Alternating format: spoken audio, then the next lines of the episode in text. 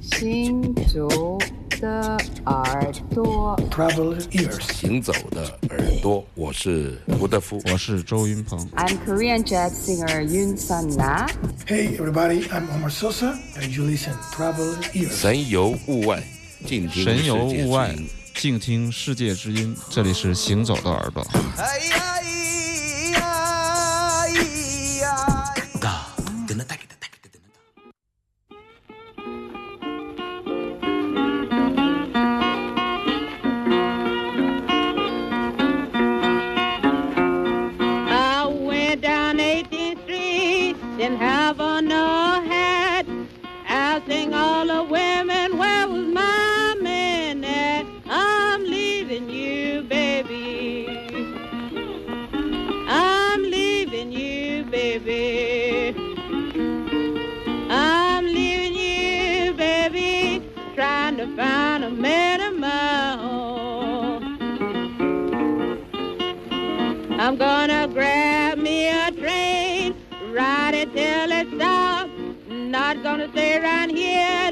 a stumbling block. I'm leaving you, baby. I'm leaving you, baby. I'm leaving you, baby, trying to find a man of my own.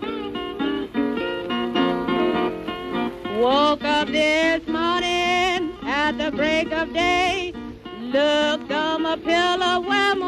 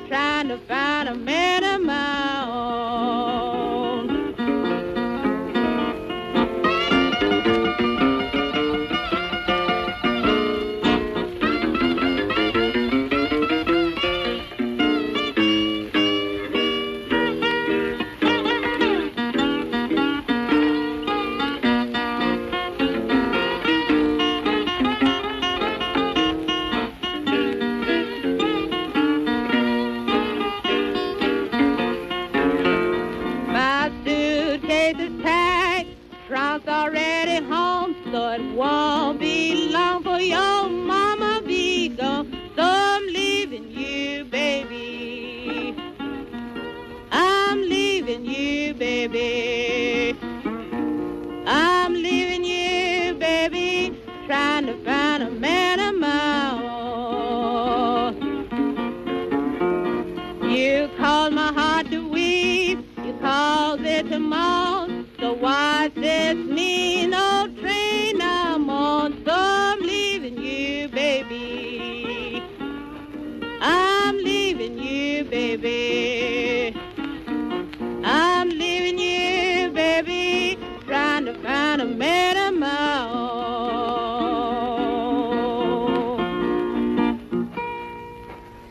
回来，正在播出的是《行走的耳朵》，每周六的晚上，呃呃下午 两点到四点，我是刘倩。我是阿飞。哎，一张老的黑胶唱片，实际上，嗯，没有想到音质会这么好啊！这是一张合集，嗯、2二六年到三七年的 Bootleg Boot，嗯、b l a n t e c b l a n l e g Guitar Classics 啊，Classic Classics 啊，对，Classic，就是这个瓶颈。我们以前说的 slide guitar 就是这个滑棒吉他啊，但是嗯在之前他们在布布鲁斯领域，在早些年二十年代、三十年代叫做瓶颈吉他，因为经常用啤酒瓶。啊，啊，用一种光滑的，还有金属或者说是玻璃的雾状的东西来，来放在把琴木吉他摊开来，那个时候类似夏威夷吉他的一个前身吧，把它放在平放在腿上，嗯然后类似古琴这样的放法，嗯然嗯后用酒瓶子来滑来滑去哈产生这种奇怪的这种音色。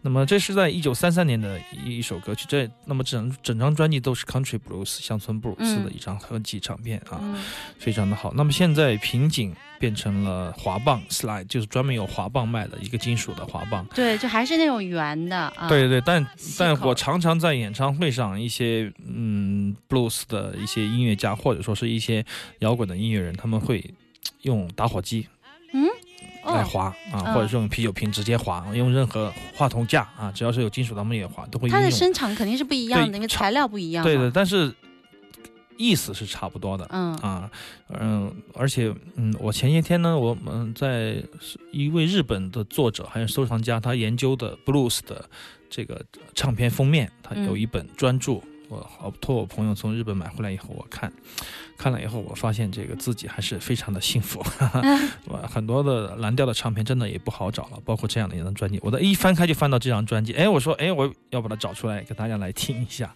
嗯实际上，blues 的专辑非常的大量海量啊。嗯如果说你是一个收藏这个蓝调黑胶唱片的人，那么你就太没有福气了，因为这个唱片太多了，嗯而且很多都不容易找到。它出版量很大，但是嗯不一定都是呃市面上很少很很常见的品种啊，嗯特别是在四十年代及七十年代之间，大量的这种 country blues 就是对，民间就有很多这样嗯的一些这种出版非常的震撼啊，就是嗯封面也漂亮，就是你可以想象一个人叼着一三把口琴那样的这种嗯场面啊，对，当然也好看，而且嗯声音也好，所以说很多呃朋友也喜欢，包括那个 Cheers Cheers 唱片的 blues 呃的黑胶盘原原版的，就是这种手版的已经炒到很贵了。嗯，那个年代的这个音乐生态可想而知啊，肯定是很疯狂的。，对，而且录音非常讲究，而且很大量的这样的一些都留下来了，所以说几乎没有被埋没的声音，这也嗯是他们的幸运吧。好，行走的耳朵，欢迎我们的听众朋友在听我们节目的同时，也可以加入我们的 QQ 群三零七二三三零零。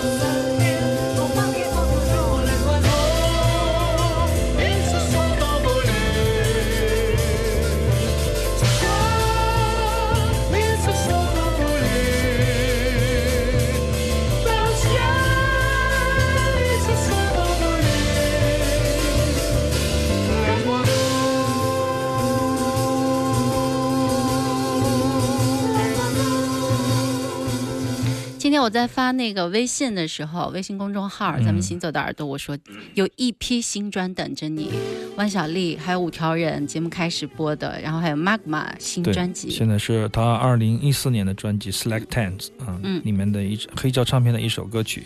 实际上你会发现，如果你是个 Magma 的深度的乐迷，可能你会觉得他们的音乐的变化性不是很多啊。如果把这张专辑把它的时间的关系把它消掉，你会随便放到任何一个时间来听，你都会觉得这就是一个这个 Magma 嘛，就是 Magma，嗯，你不会限制它的时间啊。标识性特别强，对，但是 作为乐迷来说，作为我自己来说，一眨眼我发现这个 Magma，这个 Christian Wender 啊，已经是七十岁的老老人家了。天呐，难以想象、哦。昨天晚上突然这样想一下，一、嗯。一打个机灵啊，就是我的心目中的 Magma 永远都是那个那么年轻的、有冲劲的、啊、创造力的，，对对对，很疯狂的这样 这么一个团队。嗯，但真的是我们说着说着，节目里播着播着，就是一个七十多岁的老老人家就会带着新的乐队来演出了，你会觉得音乐确实是使人年轻的，就是至少它模糊了这个年纪的界限啊，把一个把一个健康的灵魂表露出来啊，这是最重要的，而且最异异于常人的部分。那么这张唱片，我觉得除了人生的不断的那种特色的唱腔之外，后面段的那个呃电钢的感觉也非常好。当然，Magma 从来都没有过所谓的炫耀过任何的乐器啊，嗯炫耀过嗯什么什么大段的那样的一一些炫技或者说是 solo，他们是整体整体会做出一个比较舞台比较比较太空化的这么一个场景啊。嗯那么也期待呃四月他能够。哦，五月底啊，他能够来深圳演出的时候，能给我们带来好的那种现场的感觉。你想想，一九六九年第一站对吧？六九年成立的乐团啊，现在已经四十多神话般的乐团，四十五半个世纪 快过去了啊！如果看到这个乐团在我们眼前演奏的时候，你会有一种恍若隔世的感觉啊！我嗯相信大家都会有的。嗯，哎，刚才有听众问说，那个五条人是哪天？四月三号，阿飞说错了，不是四月七号对对对，，不好意思自，己的演出都不记得，演出太。没有带 U 盘嘛，紧张。然后万晓利是四月五号，对对对，那么这一系列的演出，我他们票房都贼好。我 想每次我想呃，五条人不是一个特别怎么说，嗯，呃，主流化的，或者说是不是一个特别票房讨喜的这样的团咯。嗯。但是如果是来看五条人的，一定是真正喜欢他们的人。你想方言嗯。啊，就是穿的也不行，长得也一般啊，又不会说话，嗯，就是这样的人能够能够有票房不错了啊，偷笑吧阿茂、小雨长得都很帅呀。他啊！们对对对，啊你说那任科还真的是非常任科会怎么想？他认为他才是 岛上唯一的，对唯一的靓仔。嗯但这种靓仔就是这种感觉啊。刚才说到这个，说到这个嗯五条人啊，说到这种海风的咸咸空气啊，嗯说到这种，你你会你会发现没有，有一种感觉，就是恰恰这种没有指向真善美、高大上，同时也没有指向它的对面，嗯什么各种反抗啊，各种嗯左呀啊，嗯它就是这种中间的夹生的地带，偶尔偶尔生活把它吹到这边来。嗯偶尔命运把它摆到那边去啊，这种摇曳的这种草根的精神是五条人独特的啊。就是说，你任何一个团，很多团都会唱着唱着他就唱到那边去了，唱着唱着就变得、哎，我要怎么样？他在他在反对他其实成为一直想成为但没有成为的人，嗯呃唱唱着唱着有可能就唱唱到自恋这边来了啊，唱唱成这样的，我我要为歌迷写首歌，我拿起来了。嗯但五条这种摇摆的状态，我觉得很多音音乐家也好，诗人也好，作家也好，这种摇摆特别重要，啊，特别特别的重要。所谓的坚定，所谓的这个站边儿，所谓的各种主义，我觉得都扯淡的。阿飞有没有那个五条人有没有请你给我写乐评？没有？我不写今天有，好几个闪光的点。我不写不写乐评，我写不好，没有那个能力啊。我们就说说说说吧，说说直接的感觉啊，嗯写出来就有点麻烦。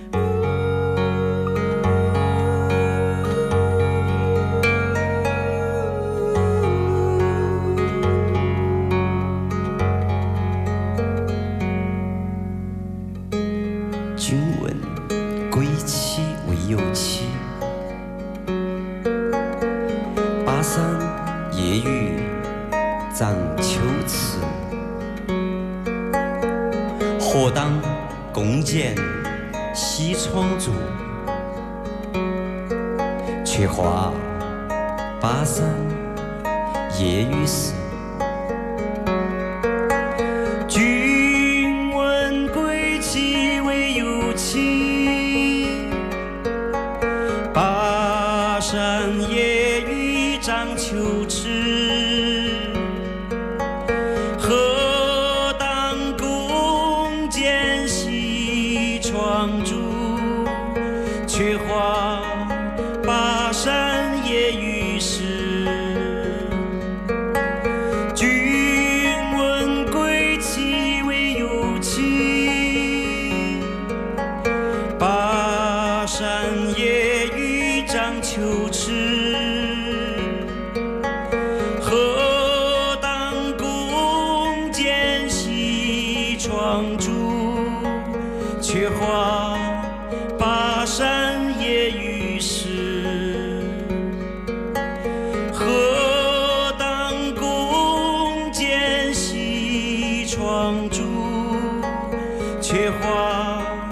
巴山夜雨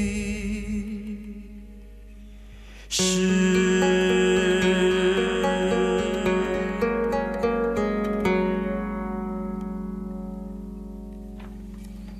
夜雨寄北，对李代果。呃，李代果和欢庆的一张唱片。啊李代果是没有琵琶，没有没有，李代果待会儿出来。待会儿在哪？这是欢庆，他们出了一张合集，门嗯。唱片的合集，就李代广跟欢庆的，这是嗯重庆的现场啊，嗯。这也是呃非常这个怎么说重要的，或者说是非常努力的一个厂牌。这个谢长川他做了一个门唱片，陆续出了一些呃，包括嗯周云鹏的现场、小何的盒子电影配乐。那么现在听到的是这个李代果欢庆的一个现场的录音啊嗯，因为这是两个人的拼台演出嘛，所以说前后都有不同的表现。那么我今天选的这个现场是欢欢庆的一首《夜雨寄北》，嗯比在书店的时候录音我录的那个要好，所以说而且我很喜欢这首歌啊。嗯我们来说说这首诗歌吧啊，嗯，唐代啊，距今一千多年的诗人李商隐。李商隐，对嗯对，身居异乡，在巴蜀，就是四川啊，嗯写了一首诗歌给他的妻子，但其实他妻子已经去世了。啊，七言的绝句。嗯那么这这是一封信，实际上当年我看这首诗没有觉得有多好，或者说是说，因为李商隐就是非常。给人感觉是很精巧和华丽的这样的一个诗人，但是你发现没有？你看这首诗啊，嗯君问归期未有期，巴山夜雨涨秋池。何当共剪西窗烛，却话巴山夜雨时。在一首七言绝句里面出现了两个同样的巴山夜雨，嗯，对巴山夜雨，这在一般的诗歌里面是非常非常少见的对对对，嗯像这样的诗人，这样级别的格调的格局的诗人，嗯一般不会犯这样的所谓的低级错误。嗯，但是为什么？因为他有特别的安排，因为它是一封回信。嗯。而且他没有比这种方式更朴素和实在和真情实感的方式了。嗯，所以说，在这个时候，这种重复产生了一种力量，反而就是他不不不在乎，他已经就是嗯他的情绪。包括他对词的追求，他已经不在乎是否重复这个巴山夜雨嗯。几个字了啊，嗯。非常非常有含蓄的内在的力量，就是所谓的蓄势待发的力量。嗯，这种磅礴的感觉，可能只有少数的诗人才能做到啊。所以说，你听欢庆给他谱的曲，相得益彰。啊，我觉得人情合一这种感觉，你就是回到一千五百年前的巴蜀，啊，一千多年前的巴蜀啊，嗯在那种绵绵的细雨中，在那种非常崎岖坎坷的山路上，在江水边，唏嘘不已啊，举目无亲那种感觉啊，嗯就是语短情长吧。用一句老的那个诗评的那种话说，就是字少，但是情意非常重啊。对这也是这首欢庆，嗯对他欢庆重新他自己他自己写的曲子，对，给他给他给一首古诗编上嗯曲子，这也是欢庆唱的也特认真，对对对，他就是很真情实录，而且嗯他就是一个非常匠气、工匠，做嗯乐器。动手能力很强，田野录音。对，然后所有的事情自己搞定的，衣服是不是自己织的我不知道，但是很多事情都自己搞定，而且他的声音和他的琴，他的人绝对是合合合在一起的啊！嗯，这种深情知行合一，我是非常非常敬佩的。哎，能不能说像宋雨哲啊，还有欢庆啊，他们都是活在现代社会的古人，其实吴吞也是，我觉得。